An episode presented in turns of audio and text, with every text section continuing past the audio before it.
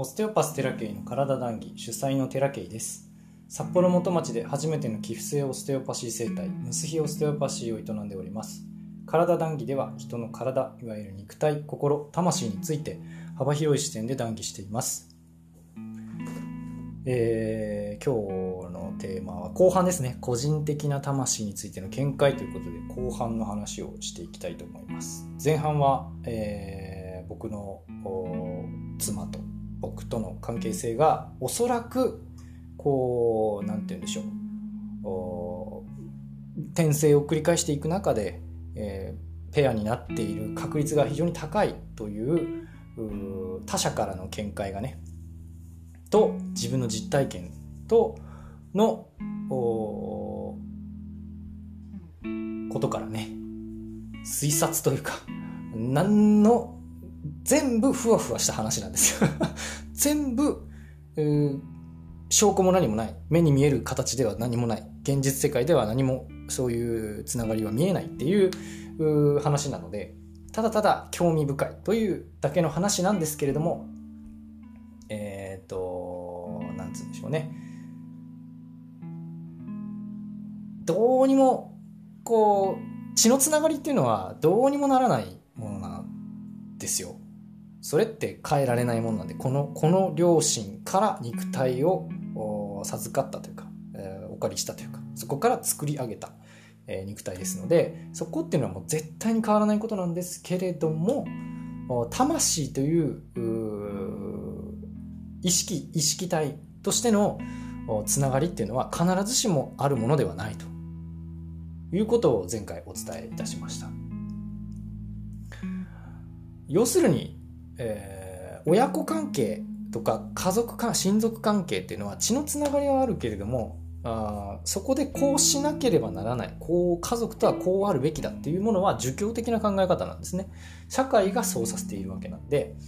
結局これが体にね負荷をかけてる場合が実はあって実際そのクライアントさんの中にも血というものにすごくこうネガティブな思いを持っている方がいてそれはシータヒーリングで取ったんですけどこんなこともあるんですねみたいなことを言われててすごくすっきりしたっていう話をされているんですね。えっ、とそういう人もいるんですよ。他にもあなんていうか本当に魂クラスの話ですごくすっきりされたっていう人もいるし皆さん主観なんでね僕もそうだし完全に主観ですのでそれですっきりとかあ何かその関係性が変わったっていうのは意識が要は変わったんですよ。無意識レベルがクリアリングされて意識顕在的な意識が変わったから現象は同じなんですけど捉え方が全然変わるんですごく楽になったりするんですね生き方がね。そういうのってヒーリングでよくある話なんですよ。でそういう魂っていうものをなぜ僕がこんなに話をするのかっていうとその概念を取りやすくなる取り入れることで、えー、体に負担が減るんですね。心が体心も体だからそういうその、えー、見解があることによってこう一線を引くことができたりするんですよ。生きやすくなるんですね。人生があ人間関係だけじゃないとかその家族関係をその血が血によるつながりだけではないんだと。全然違うところの魂だってことも考えうるっていうふうに思うと少しこう枠が広がるじゃないですか。もうここしか関係性ってないように思っちゃうんだけど全然違うから。もっともっと時間も空間も制約のない世界っていうのが実はあると思うんですね僕はね。だからその情報を聞いてこことの関係性は実はこうなんだっていうことを知ったらより強くなりたいものは強くなるし、えー、もう拒絶したいものはより拒絶できるようになるしっていうそして楽になる。全体的に楽になるんです。枠が広がるからね。それでいいんじゃないかなと思うんですよ。結構スピリチュアル好き嫌いある方たくさんいるんだけど別に僕は理解してほしいそういう人に理解してほしいとは思わないんだけれどもあの拒絶もしないでほしいんですよ あ結構癖のある方が多いんでねそれっぽくこうブランディングしてる人もいるし癖がすごく強い方が多いくて、実際その人たちもその情報を取り入れることによって、楽に生きてるんですよ。で、オープンなわけですよ。だからなんかそれがすごい嫌いな人から見れば、うわ何言ってんのこいつみたいな風に見られ見えちゃうんだけどそれでその人は生きやすくなってるんですよ実は。僕もそうだけどもね。だったらわざわざその人をこう苦しい道に引き戻す必要はないわけじゃないですか。だからもし嫌いならあの自分その嫌いな人は自分が引けばいいだけでその人を毛嫌いするとかなんかととそのなんだ強制するとかいうのはやめてほしいんですよね 僕としては。好きならいいじゃんって思うんだよな別に。なんか金が全てでもないしさ。っていうのをすごい思うんでなんかねなんかなんか枠があるんですよ皆さん。って思うんですよね。はい。みんな好き嫌いってあるんですよ。あっていいじゃないですか別に。それをね、自分が嫌いだからって言って、それをなんか目の前からなくそうとする方がおかしいんですよ。頭おかしいんですよ、マジで。って思うんですよ。で、生きやすさってすごく重要ですよ。人間にとって。あそれが物理的なもの、例えばお金、えー、例えば資格とかね、仕事とか、あ一人であるとか、そういう生きやすさの選択ってやっぱ重要じゃないですか。物理的じゃなくても精神的にもやっぱ生きやすさってすごく重要で、えー、結構この内面にこう腹に抱えている黒さっていうものが生きづらさっていうものにつながってる場合がやっぱりあるし、それで生きていける人はいいんです。パワフルだから。それでもいいんです。黒いものを抱えながら生きれる人ってたくさんいらっしゃるし、芸能界ってすごいみたいなんで、僕知らないけど、全然芸能人の知り合いもいないし、で、話に聞く限り、すごいよ、すごいよってテレビで言うじゃないですか。黒いよ、みたいな。そういうもん、そういう世界もあるから、そういう世界で生きれる人は生きたらいいんですよ、ガンガン稼いで。ガンガンこう、なんだ、茨の道こう、かけわ、かき割ってね。生きてったらいいんですよ。で、その、わざわざ苦しむ必要は僕はないかなって思うんで。だからその、僕はね、個人的に、個人的な感覚としては、奥さん、一応今の妻と結婚してから本当に大変なんですよ。あの、好きで結婚したし、結婚したくて結婚したし、子供を産みたくて、あの子供をね、産んでもらったし、でも大変な、とにかくめちゃめちゃハードなんですよ。今でも大変ですよ。だけど、あの、いろんな、こう、ヒーリングを経て、で、子育てもね、またまた佳境ですよ。あの、1歳と3歳ですから、もうちょっとで2歳になるけど、下はね。もう、超ハード。超ハードだけど、なんかね、やっぱり、えー、幼稚園に行くようになったりとかして、だんだんだんだんこう、緩くはなってきてます。それでも大変。本当にね、大変なのよ。大変さってね、あの、人それぞれ違うんだけど。まあでも面白いっすよ。とにかく面白い。あいろんな、これ、こう、どんな大人になるんだろう、この子は。っていうのをね、いつも考えるんですけど。まあ、なんとか生きてますわね。で、えっ、ー、と、その情報を聞いて、僕はその奥さんとの関係性っていうものを聞いて、あ、もうこれは乗り越えていくしかないと。これは離れられないし、離れられないわけじゃないんだけど、僕は離れたくないし、ずっと離れたくないんですよ。離れようと思ってた時期もありました。あ正直ね。でもね、離れられないんですよ。あの、そう、なんていうの？離れたくないんだけど、離れたいっていう風になっちゃうんだよね。大変すぎるから でも離れられないんですよ これ不思議な感覚なんですよね。あこれがまああ、俗に言うツインレイとかツインソウルっていう関係性なのかもしれないけど、あのー、概念としては僕はあんまり好きじゃないですね。双子の魂っていうのは。僕は二人で一つとは思わないからね。はい。で、えー、っと、そうそうそう。乗り越えていこうってね、一緒に乗り越えていこうっていうふうに思えるようになったんで。で、えっと、別なヒーリングでもね、同じようなことを提示されて、結局その、シータヒーリングじゃないジャンルから、あその、魂レベルでは結局夫婦になるべくしてなっているということが確認できたらしいので、それも目に見えない話だし、なんじゃらほいっていう話ではあるんですけど、僕の中ではもう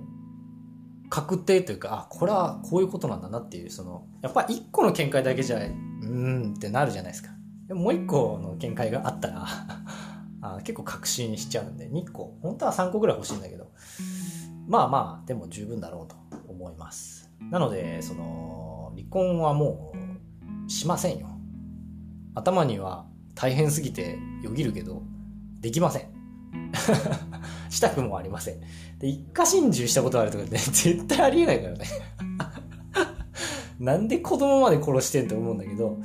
あの持ってのほかですよ。で、体のことをね、肉体だけっていうふうに考える。先ほどの親子関係とか、あ兄弟関係とか、うんと、親族関係とかってね、体だけ、その肉体だけ、血のつながりとか細胞レベルとか、あ精子と卵子がとかっていうふうに考えると、どうにもね、理解に苦しむ部分っていうのが出てくるんですよ。もう、嫌悪感みたいなね。この人と親子関係なんだ、みたいな。っていう嫌悪感みたいなのが出てくる方も中にはいて、すごい環境で育った方とかってやっぱいて、それってその、心の話とか魂の話をひょって付け加えると、簡単にその抜けれれたりするんですよね。ああ、もう違うわって言って、本当にバイバイってできる人もいるし、もう、なんていうのそのためにある意味、その宗教っていうのはあると思うんですよ。なんか、とや、とやばわわ、いろんなね、その戦争やどうやってあるけど、ポジティブな面っていうのはそういうとこにあるんじゃないかなと思うんですよね。生きやすさっていうところもそうだけど、とにかくその、なんだ、あ生き抜いていく。そ最後まで全うする。その一人の人生を全うするために、えー、宗教的考え。考えですよ。そこに、えっ、ー、と信仰とかは別に僕いらないと思うんだけどなんていうかねこう崇め立てまつるみたいなそういうのじゃなくてうまく使えばいいんですよ。宗教もね。スピリチュアルもそうだし。それが結局広まっているじゃないですか。いろんなジャンルでね。広まっているっていうのはあ皆さんどこかで興味があったりどこかでその求めてたりする考え方だったりするんですよね。そこに根拠がどうとか言われても正直どうでもいいんですよ。だってこの世の中に、えー、必要な情報ってないないですよ。だお金だってそこまで必要じゃないからね本当はね。なんていうかあっって損はないものだけど、なくても生きていこうと思えば生きていけるものだから。結果としてその、情報っていうのは、あの、まあ、何回も前に言ったけれども、情報っていうのは、あその人が必要な情報っていうのはあるので、必要がない情報っていうのの方が多いんですよ、逆にね。だから、その、好きでそれを拾ってるんだったら、もうね、いいんです。楽に生きれるんです。楽しく生きれるんです、その方が。うん。だから、何の根拠があるんっていう本ってあるじゃないですか。ムー、ムー雑誌、なんちゃら、あムーっていう本ありますよね。科学科学雑誌じゃないや。な何雑誌っていうのはわかんないけど、僕読んだことないんだけど、あれ。あれでも、なんかよくわからん話とかもたくさんあるじゃないですか。でも、それで、なんかワクワクしたりとか、未知の存在とのそのに思いを馳せるとかっていうことにをすることによって、えー、その人の人生がある種豊かになるんだったらそれってものすごい価値のある情報だしでも根拠も何もないんですよ。わかんないんですよ。事実かどうかもわかんないからあそんな世界ですよっていうこの世の中は。何でもかんでも目に見えるものだけが全てじゃないからね。だからあ一つの見解としてえー、こういう魂のレベルの話っていうのは、体としての認識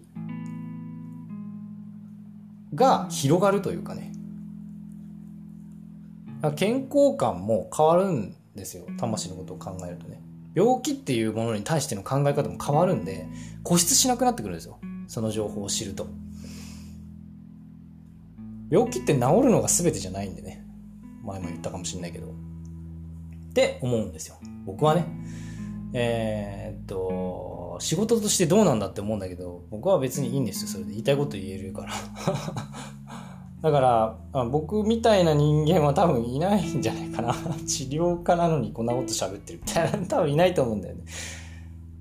で、それでいいんですよね、僕はね。えーはい。体のことを喋らなきゃならんっていう、体と肉体のことを喋らなきゃならないっていう制約も別にないんでね。僕はどちらかって言ったら心と魂の話の方が楽しいし、えっ、ー、と、タオでは、やっぱ心っていうのは体で治すと。体から治すんだと。でも、体っていうのは心から治すんだっていう話をしてて、やっぱ体が良くなる、その肉体が良くなるっていうのは、肉体の問題っていうのは心とか魂の話からアプローチする方がよっぽど早いっていう話なんですよね。だからこの考え方を取り入れることによって、ある種楽になるところがあるんだったら、それは価値があるだろうなと僕は思うわけなんですよ。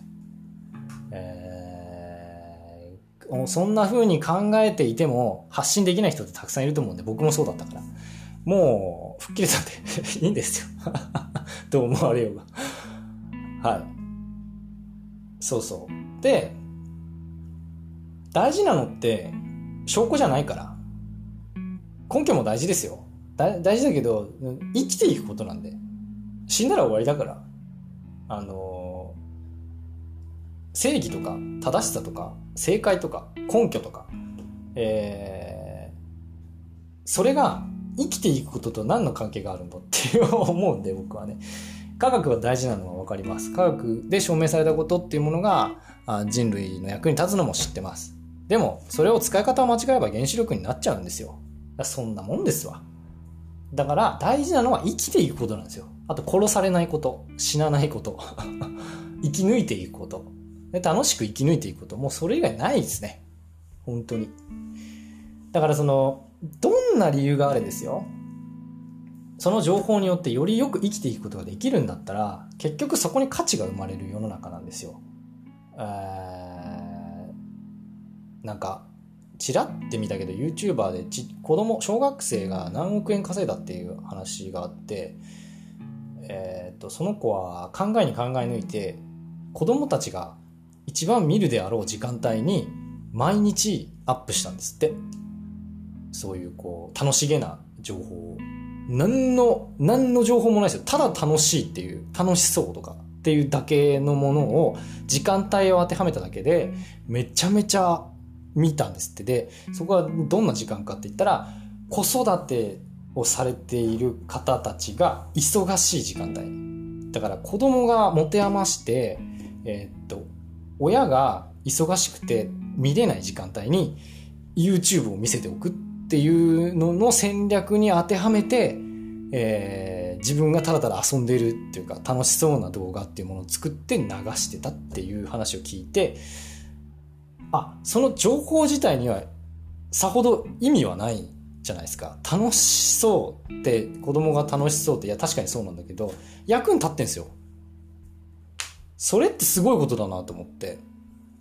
いくらふざけてたり、いくらとんでもない動画でも、やっぱ見る人がいて、そこで何か価値を生み出してるんですよ。だからそんな世の中なんで、あんまだからなんていうの、あ結局見たい人が見ているから、意味がないとは言わないけど、根拠が絶対じゃないんで、科学が絶対じゃないんですよ。確かに誤情報は良くない。個人的な誤情報は良くないけれども、あ抽象的概念をよりいい、なんていうんですか、普遍的な言葉で喋るというか、あの、わかりやすい言葉で喋っているのがこういう、こう、ソウルメイトとか、ツインレイとかっていう話だと思うんですよね。でそれに価値が生まれて、実際それで、あの、ご飯食べている人たちたくさんいるから、それが根拠があろうがなかろうが、正直どうでもいいんですよ。あの、占い師は嘘ついて稼いでるみたいな見解もあるけど、全然そんなことはなくて、その人が、なんか、豊かになったら、その情報は価値があるんですよ。根拠がどうあれね。って僕は思っているから、あの、僕が思う意見っていうのにも価値を見出してくれる方が実はいたりすると僕は思っているんです。そして、なんか僕自身に興味を持って、ここに来てくれて、何かあ価値を見出してくれたら僕は嬉しいし、なんかそれでいいのかなって。で、そこで価値が生まれないんだったら、僕のやり方が間違っているとかっていうのはあるとは思うんですけどね。そういうのはいろいろ後々考えていきますけれども。まずは僕ができることっていうのはこういうことかなと思うんですよね。だからこういう話も教科書あんのかって言ったらないですよ。いろんなとこからピックアップして話してるだけですし、で、そういう風なのを見て僕がどう思うかっていう、僕の体験を踏まえてっていう話しかできないから。だから学術的にどうなのって言われても、そんなことは別に